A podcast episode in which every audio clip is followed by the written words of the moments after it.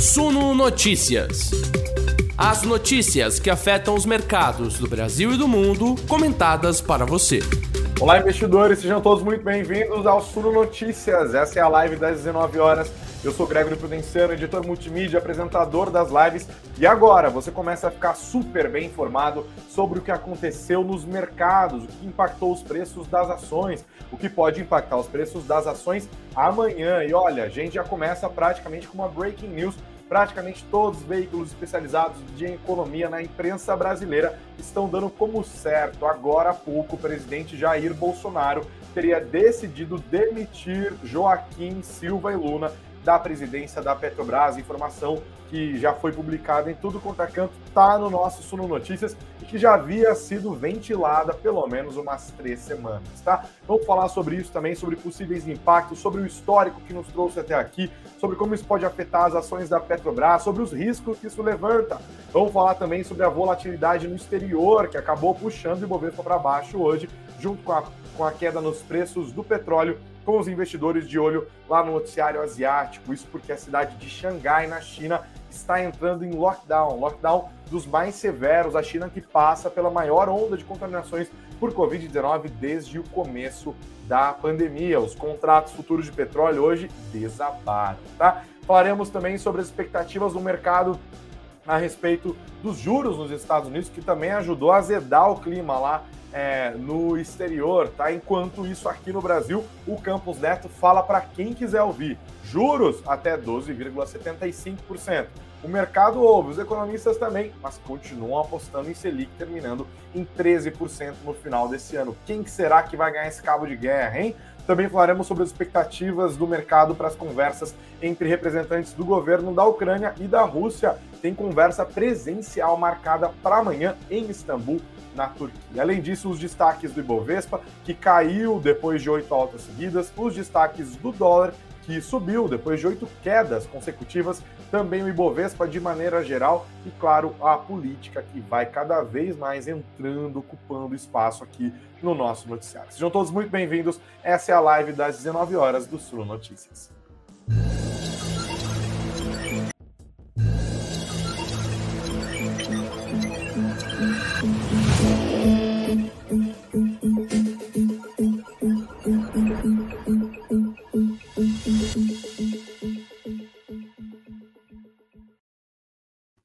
Bem-vindos à live do Sumo Notícias. Já chego pedindo para vocês deixarem o like, que é muito importante. Sei que o noticiário de hoje está um pouco mais tenso, muita gente procurando informação aqui. Então, enquanto você vai chegando, não se esqueça de deixar o seu like. E se você ainda não está aqui inscrito no nosso canal, não perde tempo. Faz a inscrição, ativa o sininho para receber as notificações e ficar por dentro de todos os conteúdos que a gente produz para você. Se vocês nos ouvem pelas plataformas de podcast, o caminho é exatamente o mesmo, tá? É deixar o like aqui no nosso podcast e também seguir o nosso perfil, não importa qual seja a plataforma pela qual você está nos acompanhando neste momento. Bom, vamos começar logo aqui pela notícia que está todo mundo buscando, né? Segundo praticamente todos os principais veículos de imprensa especializada no Brasil, o presidente Jair Bolsonaro teria decidido demitir o presidente da Petrobras, Joaquim Silva e Luna. A informação já havia sido tratada na imprensa de maneira ampla nas últimas semanas. Eu lembro sempre da coluna da jornalista Malu Gaspar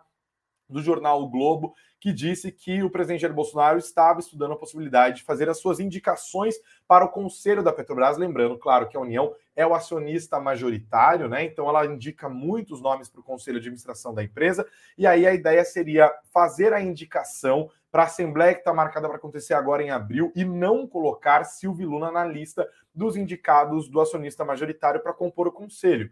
Como a legislação exige que o presidente da empresa seja membro do conselho, a retirada do nome de Joaquim Silvio Luna faria com que ele não mais estivesse ocupando o cargo de chefia da empresa estatal, tá? Qual que é o plano de fundo dessa disputa que nos leva à situação de agora? O presidente Jair Bolsonaro é um contumaz crítico da política de preços da Petrobras. A política de preços da Petrobras estabelece que a empresa deve praticar no mercado interno o nível de preços que é praticado no mercado externo, considerando a cotação do petróleo em dólar, tá? Nós estamos passando por uma situação geopolítica que tem colocado pressão de alta nos preços dos combustíveis. Nós estamos falando, claro, na guerra que desenvolve, que se desenrola lá na Ucrânia, né? Que já agora já tem mais de um mês em que tirou os, o preço do barril do petróleo do nível ali dos 80 dólares, dos 70 dólares, para o nível dos 120 dólares, tá? Isso assustou bancos centrais e investidores ao redor do planeta, tem ajudado empresas petrolíferas, mas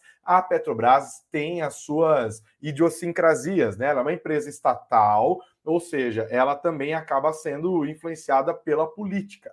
A ideia da política de preços é justamente blindar a Petrobras da interferência política. Isso porque você deve se lembrar, no governo da ex-presidente Dilma Rousseff, havia uma forte interferência política ali na política de preços da empresa. Inclusive, a Petrobras chegou a praticar preços no mercado interno abaixo dos custos de aquisição é, e de produção do próprio petróleo. Né? Isso consumiu o caixa da empresa, levou a Petrobras para uma situação de depauperação trágica que a transformou naquele período ali por volta de 2015, na empresa petrolífera mais endividada do planeta. Uma dívida que custou ali para o caixa da empresa cerca de 100 bilhões de dólares. Além, claro, das interferências outras, né, que também levou a indicações políticas em cargos de chefia em diretorias importantes, que também geraram escândalos de corrupção que nós estamos cansados de ver aqui nos últimos anos, é que abalou a República, que causou uma mudança política muito grande, né? Pois bem, o presidente Jair Bolsonaro assume a presidência da República em 2019 de banho tomado, né? Passou na Faria Lima, tomou um banho de loja ali e falou: não, quem responde pela economia é o meu ministro posto Ipiranga, o ministro Paulo Guedes. Naquele contexto, o Paulo Guedes indicou então para a presidência da empresa o Roberto Castelo Branco, um conhecido liberal com um aval é, da Faria Lima ali, né, um homem forte de confiança do ministro Paulo Guedes. E a história se repete, tá? A história se repete. Eu queria lembrar para vocês isso, que esse conflito que nós temos hoje é sobre os preços do petróleo, sobre a política de preços. Mas esse conflito já aconteceu outras vezes, é filminho repetido, tá? O presidente Jair Bolsonaro, nas últimas semanas, tem saído da casinha ali, tem falado claramente contra a política de preços da empresa. E lembrando que houve na semana retrasada um anúncio da Petrobras de um reajuste importante nos preços do combustível, dos combustíveis, né? Da gasolina, do diesel e também do gás de cozinha. Isso depois de dois meses represando com a alta ali, né? Então já tem uma pressão ali para que a empresa não faça esses repasses de maneira imediata. A Petrobras não faz isso justamente para evitar volatilidade no mercado. Ela segurou enquanto pôde essa volatilidade agora por conta da guerra na Ucrânia, segurou por dois meses e aí soltou o reajuste. Naquele momento, é, já havia a notícia de que o Silvio Luna poderia ser dispensado. O presidente Jair Bolsonaro tinha dado declarações sucessivas contra a política de, de, preços da empresa. As ações da Petrobras chegaram a cair com muita força, mas depois do anúncio de reajuste, o mercado viu aquilo com bons olhos. Afinal, a empresa estava mostrando que tinha independência do governo, que tinha liberdade para praticar os seus preços e defender os interesses dos acionistas. É importante lembrar que essa política de preços da empresa ajudou a blindar de fato a Petrobras de outras interferências políticas, ajudou a empresa a refazer o caixa depois desses traumas ali dos governos petistas, especialmente dos governos da ex-presidente Dilma Rousseff, além dos escândalos de corrupção que acabaram acompanhando a empresa, né? É, e isso tornou, fez com que a Petrobras retomasse a sua capacidade de investimentos, aumentasse a sua produção, inclusive, né? E continuar e voltasse a fazer algo muito importante para os acionistas, que é o pagamento de dividendos, né? A Petrobras atrai muito comprador por meio da sua política de dividendos que ela deixou de pagar durante um tempo ali, né? O presidente Jair Bolsonaro já tinha dito anteriormente que a Petrobras dá lucro demais, já havia dito que a Petrobras pagava dividendos demais, e agora, com os preços dos combustíveis subindo, especialmente depois dessa elevação na casa dos dois dígitos que nós vimos, noticiamos amplamente aqui no Suno Notícias, o risco de interferência política acabou aumentando, a temperatura foi subindo e agora nós temos esse caminhar aqui tá? Por volta das 14 horas, das 16 horas e 40 minutos, o primeiro veículo a publicar foi a coluna Radar da revista Veja, né? É, que o presidente Jair Bolsonaro teria tomado essa decisão, e depois, na esteira, vieram outros com as suas próprias apurações. apurações. Acho que aqui cabe um pouco explicar também como que funciona o jornalismo nesse sentido, né? É, por exemplo, nós aqui no Sul Notícias não temos é, profissionais de imprensa alocados em Brasília. Então, a gente sim acaba olhando muito para os concorrentes. Agora, Folha de São Paulo, o Estado de São Paulo, que tem veículo especializado em economia, o Valor Econômico, a própria Veja, todos esses veículos têm os seus repórteres setoristas, como a gente fala no jargão de jornalismo, especializados neste setor aqui, né, ou em Planalto e tal. E essas, primeiro a Veja deu e depois os outros veículos foram indo atrás com suas próprias apurações e todas as outras apurações foram confirmando essa notícia de que o presidente Jair Bolsonaro havia decidido e que a confirmação da notícia poderia sair ainda hoje, tá? Ainda, ó, nesse momento, se você nos assiste ao vivo, são 19 horas e 12 minutos. Nós ainda não tivemos a confirmação por parte do governo é, a respeito disso da Petrobras, tá? Vamos ver como que isso vai acontecer nos próximos minutos. Se houver a confirmação aqui, enquanto nós estamos ao vivo conversando, pode deixar que eu paro tudo e volto nessa notícia. Mas eu também queria trazer um pouco, além de explicar essa situação agora, né, como eu acabei de citar, trazer um pouco do histórico disso, porque não é a primeira vez que a Petrobras sofre com a derrocada ali de um presidente por interferência política. O próprio presidente Jair Bolsonaro já havia demitido o Castelo Branco, que foi um dos golpes mais duros ali contra o ministro Paulo Guedes, ex-superministro. Agora, Paulo Guedes tem que, inclusive, se quiser mexer em orçamento, tem que pedir autorização para o líder do Centrão, o Ciro Nogueira, né, que acabou ali se tornando também um nome forte e oficial da articulação política do presidente Jair Bolsonaro. Ele é hoje o ministro-chefe da Casa Civil, né? E aí, ó, nós temos aqui no nosso site, no suno.com.br barra notícias, suno.com.br barra notícias, a informação. Bolsonaro vai demitir presidente da Petrobras. Leio para vocês. O presidente Jair Bolsonaro decidiu trocar o comando da Petrobras, é o que diz a reportagem do jornal O Globo depois de repetidas críticas feitas pelo governo e por parlamentares ao aumento dos combustíveis anunciado neste mês pela estatal. O Palácio Planalto ainda não confirmou. O site da revista Veja publicou a nota, depois o Globo, e isso fez com que as ações da Petrobras fechassem em queda, né? De 2,17%, R$ 31,60. A Petro 4, as ordinárias Petro 3 caíram 2,63% hoje, aos R$ 34,08. Se confirmada, será a segunda troca na presidência da Petrobras em um ano. Também por não concordar com o aumento dos preços dos combustíveis, Bolsonaro tirou Roberto Castelo Branco do posto para trocá-lo por Silva e Luna, tá? É importante destacar esses movimentos, tá? Lembrando que semanas atrás, em entrevista à TV Ponta Negra, que é afiliada do SBT no Rio Grande do Norte, o presidente Jair Bolsonaro disse que todo mundo pode ser substituído se não estiver fazendo o seu trabalho da melhor forma, tá? A quem não estiver trabalhando a contento, ele disse, todos podem ser trocados por falha ou por omissão. No dia 16 de março, o presidente Jair Bolsonaro também havia levado o tom das críticas à estatal e disse: a Petrobras se transformou em uma Petrobras Futebol Clube, um clubinho que só pensa neles, jamais no Brasil. Até mesmo um repasse para gás de cozinha, impensável, fizeram também. E continuou a dizer, presidente da República, para mim é uma empresa que poderia ser privatizada hoje. E havia dito também sucessivas vezes que não poderia interferir e que se pudesse interferir na empresa, as decisões seriam outras, tá? Também havia expectativa de demissão de outros diretores da empresa, tá? E agora vamos ver se isso de fato vai acabar se confirmando. Como eu acabei de dizer, foi a segunda vez que isso aconteceu só no governo Bolsonaro, porque no dia 19 de fevereiro do, de 2021, o presidente Jair Bolsonaro também demitiu Castelo Branco e indicou naquele momento o então general ali, que foi tratado com desconfiança pelo mercado, inclusive, Joaquim Silvio Luna. A missão dele era justamente essa, tentar controlar os preços, evitar esse repasse, né? Havia uma expectativa de que rolasse uma interferência ali na empresa. No final das contas, do ponto de vista de muita gente no mercado,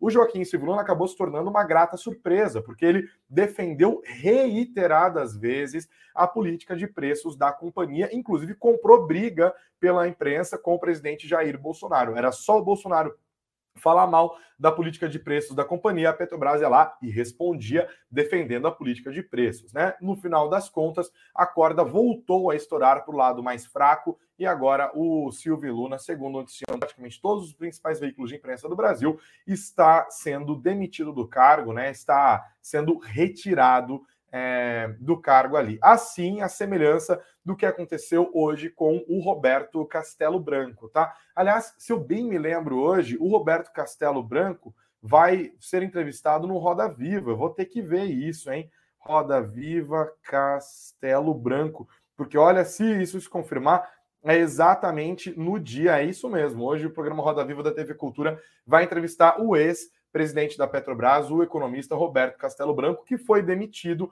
praticamente um ano atrás pelos mesmos motivos. E olha, não é a primeira vez que esse filme se repete. Antes de Castelo Branco, recuperei essa matéria aqui do Caderno de Economia do G1, né, do dia 1 de junho de 2018. Pedro Parente pede demissão da Petrobras. Por que, que ele pediu demissão? Olha, leio para vocês acontece em meio a desgastes e pressões sofridos por parente durante a greve dos petroleiros em razão das críticas à política de preços de combustíveis adotada pelo Petrobras em sua gestão. Então isso começou, o Pedro Parente foi o nome justamente que iniciou a política de preços da empresa, que foi necessária justamente para recuperar o caixa, sempre sob muita pressão política. O Pedro Parente não sobreviveu ali à greve dos caminhoneiros. Depois veio o Castelo Branco, que acabou sendo demitido na semana. Na, na, claro, depois do Pedro Parente, houve o Ivan Monteiro ali, que foi o seu substituto, né? Aí assumiu, isso era fim do governo Michel Temer, lembra? Aí assumiu o presidente Jair Bolsonaro, o Paulo Guedes indicou o seu amigo economista liberal Roberto Castelo Branco, que durou há dois anos ali até fevereiro do ano passado, acabou saindo por pressão, entrou o Silvio Luna e agora vai durando também menos de um ano no cargo, né? Bom, é isso, é a história da Petrobras, é essa empresa estatal que está sempre no foco dos investidores e também, claro, sempre no foco dos políticos. Lembrando sempre que não só o presidente, o presidente Jair Bolsonaro não está sozinho na crítica de políticos proeminentes e que vão tentar a presidência da República nas eleições deste ano, contra a política de preço da Petrobras. O seu arquirrival em termos políticos ali, o ex-presidente Luiz Inácio Lula da Silva, do PT, também é um contumaz crítico da Petrobras e hoje mesmo deu declarações a esse respeito, dizendo que, se for eleito presidente, vai abrasileirar a política de preços da Petrobras. Né? Ele já tinha dito também, também criticando os acionistas da empresa, também criticando a política de preços, também falando que a Petrobras tem, na verdade, um papel social a ser exercido. Tá? A Petrobras, toda vez que é colocada diante dessa questão, nos últimos três anos, tem respondido que ela não faz política pública, que a Petrobras não faz política social e que, na verdade, cabe ao governo fazer isso. É importante lembrar, mais uma vez, o acionista majoritário da Petrobras é sim a União, é, a União não só recebe dividendos, a maior parte dos dividendos pagos pela Petrobras, como também, claro, recebe todos os impostos que vêm junto com a atividade da Petrobras, que é pesadamente tributada, não só o governo federal, como os estados também, que ganham muito com ICMS sobre os combustíveis, né? E também, no caso do governo federal, além dos dividendos, além dos impostos federais, também existem os royalties que a empresa paga à União pela, pela extração do petróleo nos diferentes campos que estão em atividade agora em distintos estados brasileiros. Estamos falando de coisas assim, na casa dos centenas de bilhões de reais todos os anos. Né? Já há uma discussão sobre a própria interferência na política de preços da empresa, há uma discussão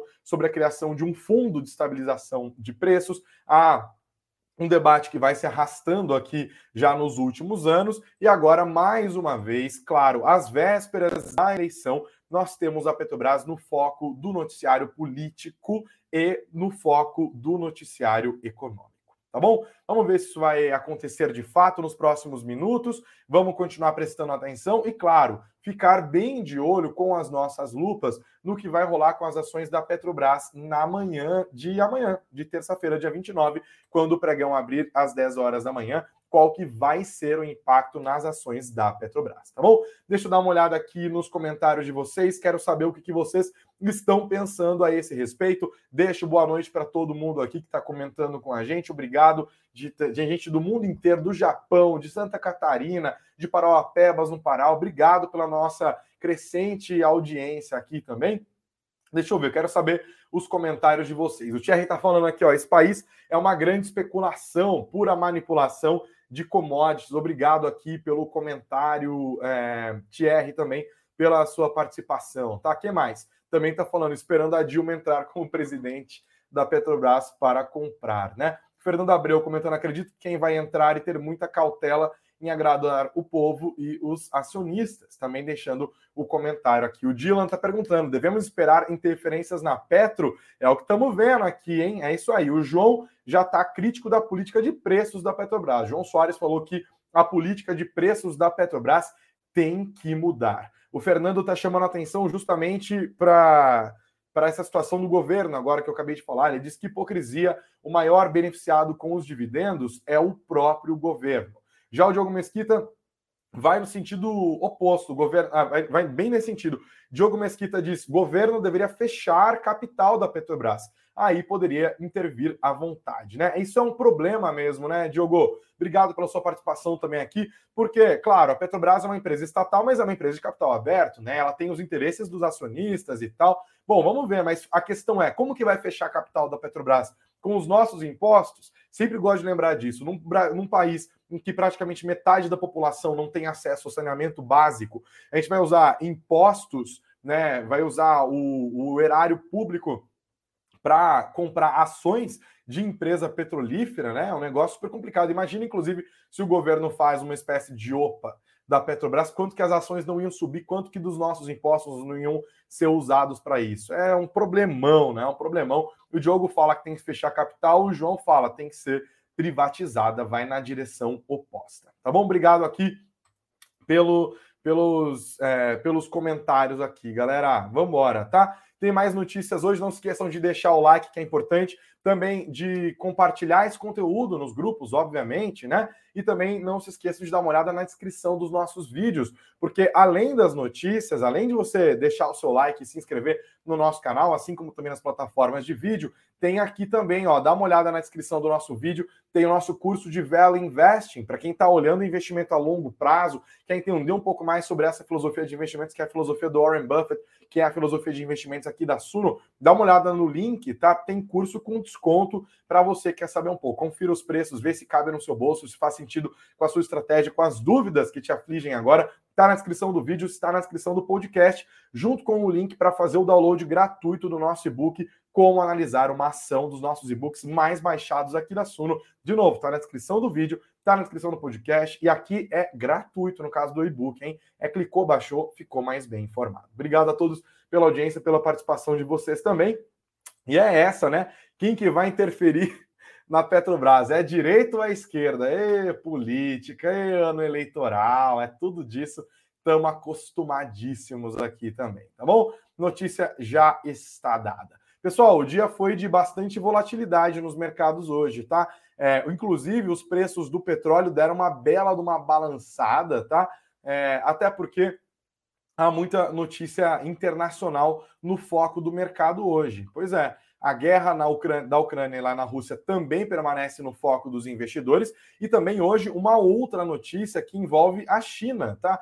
Porque nós estamos vendo aqui a China enfrentando nos últimos tempos a maior onda de Covid-19, de infecções por Covid-19, desde o início da pandemia. Não é nada comparável, sempre gosto de pontuar isso, com o que nós enfrentamos aqui no Brasil, tá? Os caras eles enfrentam 10 mil casos, eles fecham uma cidade que é maior que São Paulo. Aqui, 10 mil casos é, imagina, 10 mil casos numa cidade de, de, sei lá, de Santana do Parnaíba, já é de boa, dá nada não. Mas lá não, lá os caras têm essa política de tolerância zero, né? E aí houve novos casos, uma crescente de casos na cidade de Xangai, na China, uma das mais importantes do país, um centro financeiro relevante. E agora o governo chinês anunciou um lockdown em duas etapas para realizar testes de Covid-19 durante um período de nove dias. Tá? A crescente de infecções já vem sendo reportada há um mês e no sábado foram reportados 2.631 casos de Covid-19 por lá.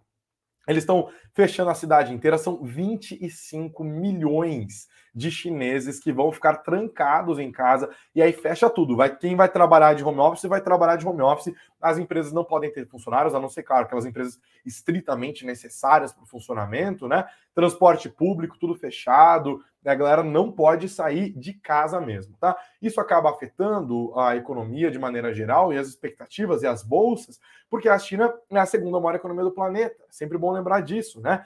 A China demanda muita commodity. E a expectativa de que esses lockdowns se estendam, afetem outras regiões e diminuam a demanda por commodities, acabou puxando para baixo os preços do petróleo. Tá? Os contratos caíram com muita força hoje. Hoje também foi um dia de valorização do dólar ante a maior parte das moedas rivais, né? Isso também acaba prejudicando a cotação do petróleo, que óbvio é cotado em dólar, tá? Hoje o barril WTI para maio encerrou a sessão com uma queda de 6,97%, é uma quedona terminou o dia aos 105 dólares e 96 centavos. Já o barril do petróleo Brent para junho caiu 6,71%, voltou para o nível dos 109 dólares e 49 centavos, tá? Muito de olho nesse lockdown anunciado lá em Xangai.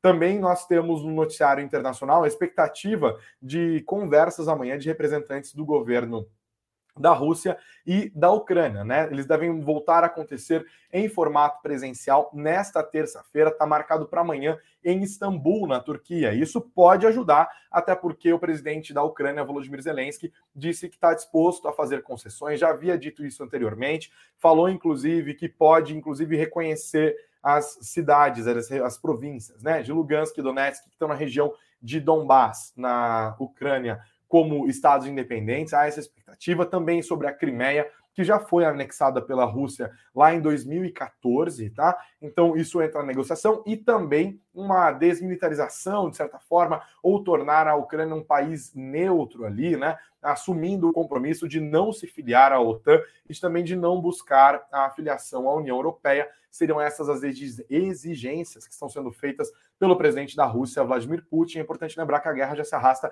há mais de mês ali, né? E agora essas negociações podem acabar ajudando. Isso acaba trazendo de fato volatilidade para o mercado. Não tem muito é, o que fazer. Isso acabou afetando as bolsas hoje, tá? Os preços do petróleo também acabaram caindo um pouco por causa disso. Os investidores também vão acompanhando a política monetária, que já vem fazendo preço com força nas últimas semanas, e nessa semana tem várias falas de dirigentes do Federal Reserve, do Banco Central dos Estados Unidos, a respeito da decisão de política monetária que vai ser tomada em maio, tá? Lembrando que eles elevaram a taxa de juros nos Estados Unidos na semana passada retrasada, aliás, em 0,25 ponto percentual. Agora eles têm uma taxa de juros ali que é flutuante, né? Entre 0,25 e 0,50. A expectativa do mercado é que a elevação seja de mais 0,50 ponto percentual. Então está todo mundo olhando para as entrevistas desses formuladores de política monetária. Aqui no Brasil, isso também repercute. O presidente do Banco Central, né, o Roberto Campos Neto, tem falado para quem quiser ouvir que a nossa Selic deve ir só, entre aspas, até 12,75%. Lembrando que na semana retrasada o Banco Central resolveu subir a Selic de 10,75% para 11,75%, já contratou mais uma alta de um ponto percentual para levar até esses 12,75%, que seriam o teto desse processo de aperto monetário. Mas o mercado não está exatamente acreditando nisso, tá? Bom, ou talvez esteja, mas os economistas não estão. Hoje houve a divulgação, mais uma vez, do Boletim Focus, que é aquele documento que o Banco Central divulga com as expectativas do mercado, né? Ele atrasou porque está rolando ameaça de greve dos funcionários do Banco Central. Também tem política no meio, porque o Bolsonaro prometeu dar reajuste salarial só para Ah, meu Deus, política. Daí vem os fãs de político daqui a pouco.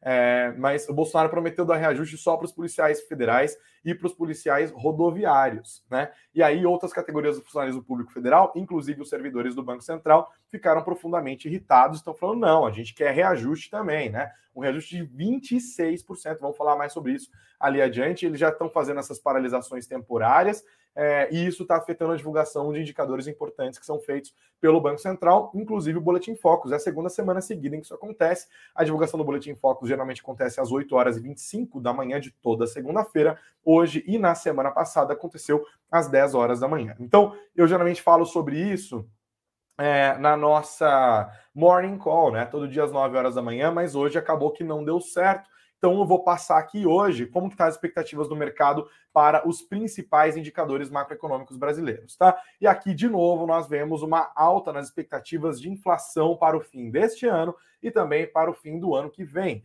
Na semana, olha só como houve uma escalada, né? E como essa história das commodities tem a ver Quatro semanas atrás, o mercado acreditava que o IPCA em 2022 ia terminar em 5,60%, a inflação oficial, 5,60%. Uma semana atrás já tinha ido para 6,60%. 6,59. E hoje a mediana do mercado é 6,86. São 11 semanas seguidas de reajuste, na expecta... reajuste positivo, tá? Nas expectativas de inflação para o final desse ano. Quando a gente considera as apostas coletadas pelo Banco Central só nos últimos cinco dias úteis, a gente está falando aqui de uma aposta do mercado de IPCA em 7,10%. Lembrando, mais uma vez, o centro da meta do Banco Central para esse ano é de 13,5%. 3, 1, 2, 3,5%, com o teto em 5, porque tem uma banda de variação de 1,5 ponto percentual. Então, o mercado já está falando, ó, nada de 3, a gente acredita que vai terminar em 7, é o dobro do centro da meta do Banco Central. A gente já viu esse filme também, hoje é um dia de filmes repetidos, né? Porque nós vimos isso também no ano passado. E o mercado também reajustou para cima as expectativas de inflação no ano que vem, lembrando que o centro da meta do Banco, do Banco Central para o ano que vem é de uma inflação de 3,25%. Quatro semanas atrás, o mercado acreditava que ia terminar em 3,5%, um pouquinho acima do centro, mas ainda dentro da meta, o teto da meta para o ano que vem é 4,75%. Esses 3,5% de quatro semanas atrás já tinham virado 3,75% na semana passada, e hoje 3,80% é a terceira semana seguida que o mercado reajusta para cima a aposta de IPCA no ano que vem. As apostas coletadas dos últimos cinco dias úteis já apontam para um IPCA de 3,90% no final de 2023, tá bom? O mercado manteve as apostas de PIB para esse ano num crescimento pífio de 0,5%. É... Para o ano que vem também houve estabilidade em relação à semana passada. O mercado aposta numa alta de PIB de 1,30. As apostas para câmbio caíram, tá? Na semana passada a mediana era de terminar 2022 em R$ 5,30 a cada dólar, agora é R$ 5,25. Mesmo movimento nas apostas para o dólar no final do ano que vem. No ano passado, na semana passada era R$ 5,22, agora R$ 5,20. E olha, embora o, o Campos Neto diga para quem quiser ouvir, como eu falei agora há pouco, que a Selic deve terminar em 12,75%, deve ir no máximo até 12,75%. O mercado diz que não. O mercado fala: olha, eles vão ter que subir um pouco além disso e vai terminar o ano acima desse nível que ele diz que seria o topo do aperto monetário que haveria tempo, né? Se você subir agora em maio para 12,75%, você ainda teria alguns meses para eventualmente baixar esse valor. É, não é isso que o mercado está apostando. Acha que, inclusive, vai ter que subir é, um pouquinho mais, né? A aposta majoritária de terminar o ano em, 3, em 13% a nossa taxa Selic. Para o ano que vem, o mercado acredita que a Selic vai terminar o ano em 9%. Tá bom? Esses são alguns dos destaques de hoje. Tem mais, tem mais coisa para a gente falar. Tem mais coisa. Meu Deus do céu.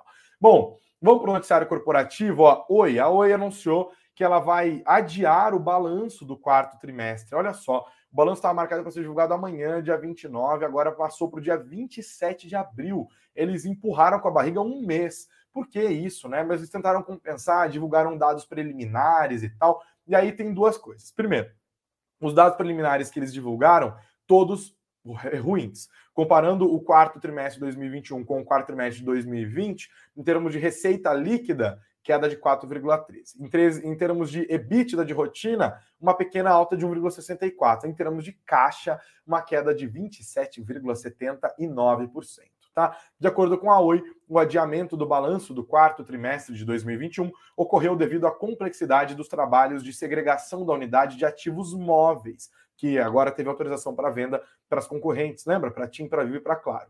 E também a necessidade de obter pareceres dos auditores independentes para as demonstrações financeiras das três empresas. Então, para você que está de olho em Oi, vai ter que esperar um pouquinho mais, tá? Para saber os números do quarto trimestre do ano passado. Mais destaques de hoje, e aí de novo a política vai entrando, atrapalhando a nossa vida, tá? Peguei até essa matéria aqui do Infomoney. É, servidores do Banco Central decidem entrar em greve por reajuste salarial. Categoria quer reajuste de 26,3%, como eu estava dizendo agora há pouco, além de reestruturação de carreira de analista e se junta a servidores do INSS que também estão paralisados. Né? Houve hoje uma reunião na Assembleia dos dos funcionários do Banco Central e eles decidiram, ó, é greve a partir do dia primeiro, é isso? A partir do dia primeiro, sexta-feira. Fábio Fayad, presidente do Sindicato dos Servidores do Banco Central, disse que a greve foi aprovada por 90% dos 1.300 funcionários da Ativa e disse: daqui até 31 de março nós vamos continuar a operação padrão. Essa que atrasou hoje a divulgação do Boletim Focus, né? De quatro horas por tarde de paralisações. E no dia primeiro começa a greve.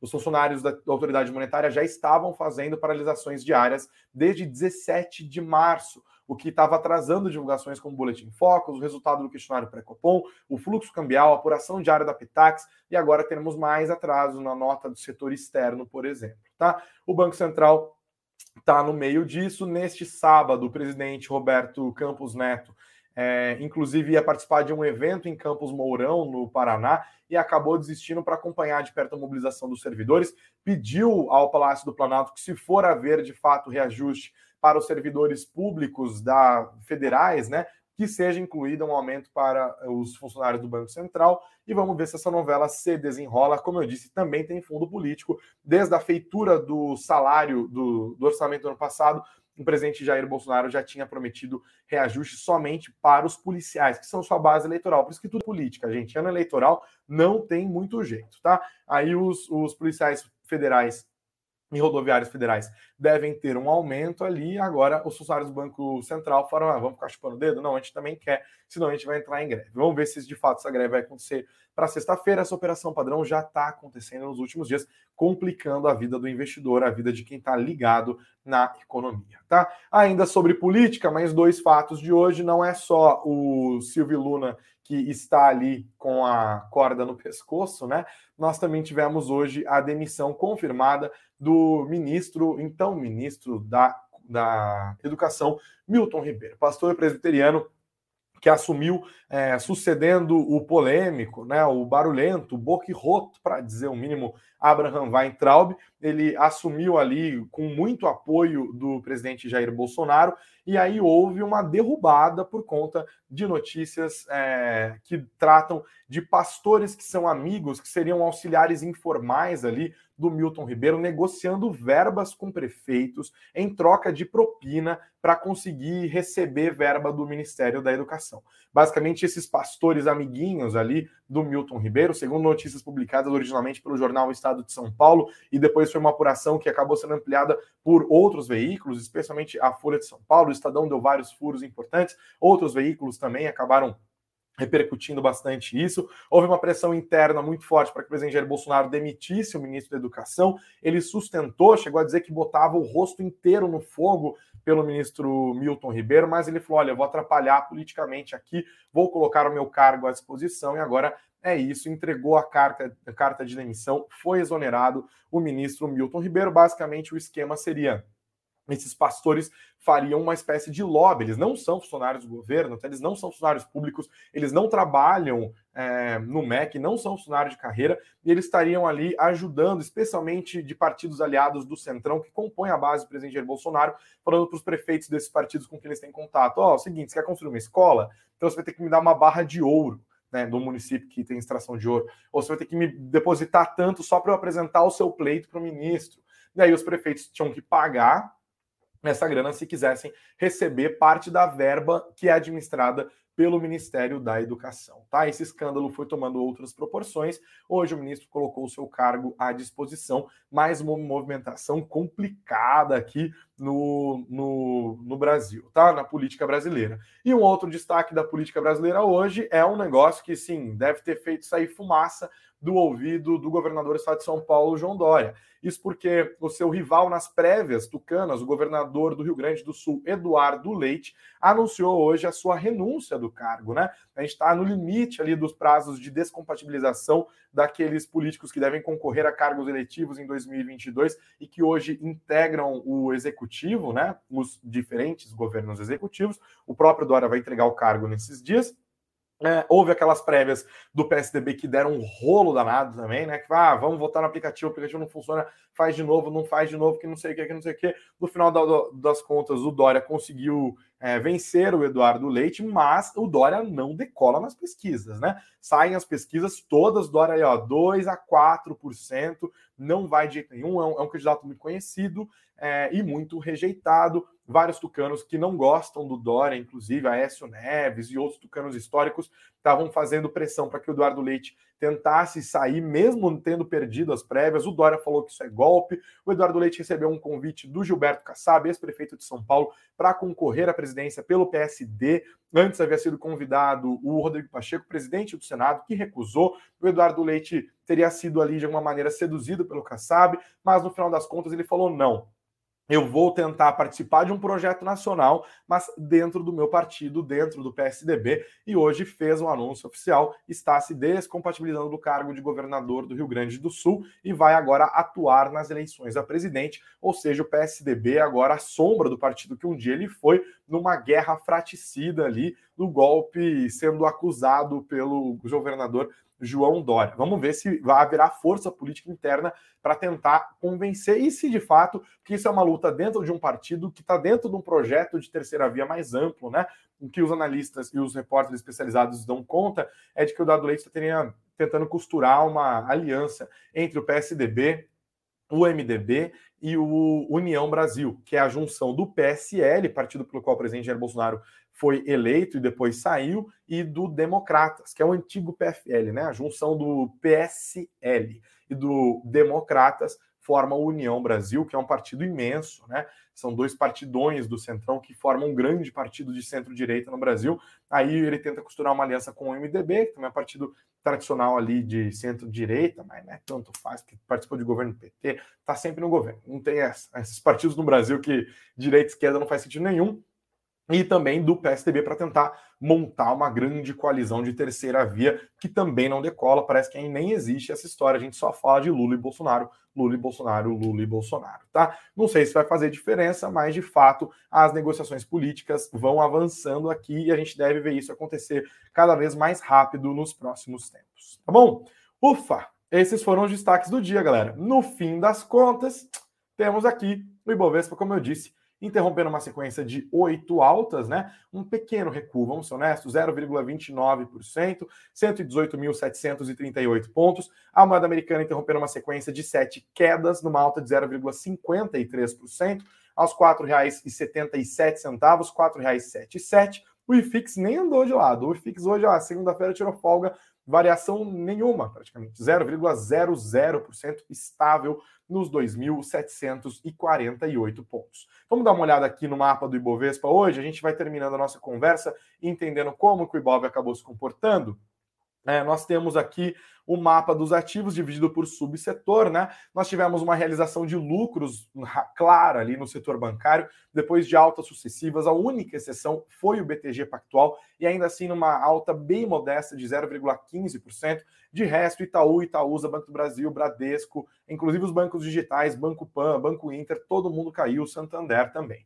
Petrobras puxada para baixo hoje com essa queda de mais 6% nos preços do petróleo e também nessa notícia de que o Lula Silva seria deve ser demitido nas próximas horas, tá? A Vale ficou no sobe no chove no molha durante boa parte do dia, terminou nesse chove no molha também, uma altíssima alta bem discreta de 0,12%, beneficiada em parte pela alta do preço do minério de ferro. Vamos ver se vai ter correção amanhã, ainda na esteira dessa noticiário do lockdown é, lá na China, né? Mas não pegou hoje os preços no setor de mineração. Mas ainda assim, variações bem discretas, quase todo mundo subiu, mas bem menos do que 1%. Só CSN que acabou caindo mais de 1% hoje, tá? O varejo também realizou, né? Depois de altas sucessivas, Renner, Magazine Luiza, todo mundo acabou caindo. JBS subiu junto com outras empresas do setor de proteína animal, a Ambev, a Suzano e a Clabin que caíram com força nos últimos tempos na esteira da desvalorização da moeda americana muito forte que nós tivemos até agora. Hoje acabaram tendo uma dando uma respirada ali, né? Talvez a questão do ouro também tenha ajudado Vale e outras empresas de mineração e siderurgia hoje, porque são empresas do setor de exportação. Mas é isso, o Ibovespa hoje prevaleceu o vermelho, né, maior parte das ações acabou caindo, houve um pequeno movimento de correção, mas nada muito para lá nem muito para cá, porque, como eu disse, o cenário ainda é de bastante instabilidade é, ao longo do tempo. Tá bom? Ufa! Caramba, é isso. Já entrei rouco, tô saindo rouco. Espero que terça-feira a coisa fique melhor. Galera, não se esqueçam de deixar o like, que é muito importante pra gente, de compartilhar esse conteúdo, de se inscrever no nosso canal. Se você tá aqui acompanhando, não se inscreveu ainda, não vai embora sem fazer isso, hein? Se inscreva aqui no Suno Notícias. É só apertar o botãozinho ali em cima, também apertar o botãozinho do sininho para você receber as notificações. A mesma coisa para vocês que nos acompanham pelas plataformas de podcast. É curtir e seguir o nosso perfil. Não se esqueçam também de dar uma olhada nos links que estão na descrição do vídeo do podcast. O nosso curso de Velo Investing com desconto que está aqui no link, dá uma conferida, vê do que, é feito o curso, como que serve para você, o que, que você pode aprender com ele, tal, quanto que custa e tal. Vê se vale a pena. Tenho certeza que pode ser do seu interesse. E também tem o nosso e-book, esse é de graça, esse é do seu interesse. E se não aproveitar, ó, tá comendo mosca porque é só clicar e fazer o download no nosso e-book. Aprenda como analisar uma ação. Como eu disse agora há pouco, um dos e-books mais baixados aqui do nosso da nosso Suno, da nossa Suno Research, tá bom?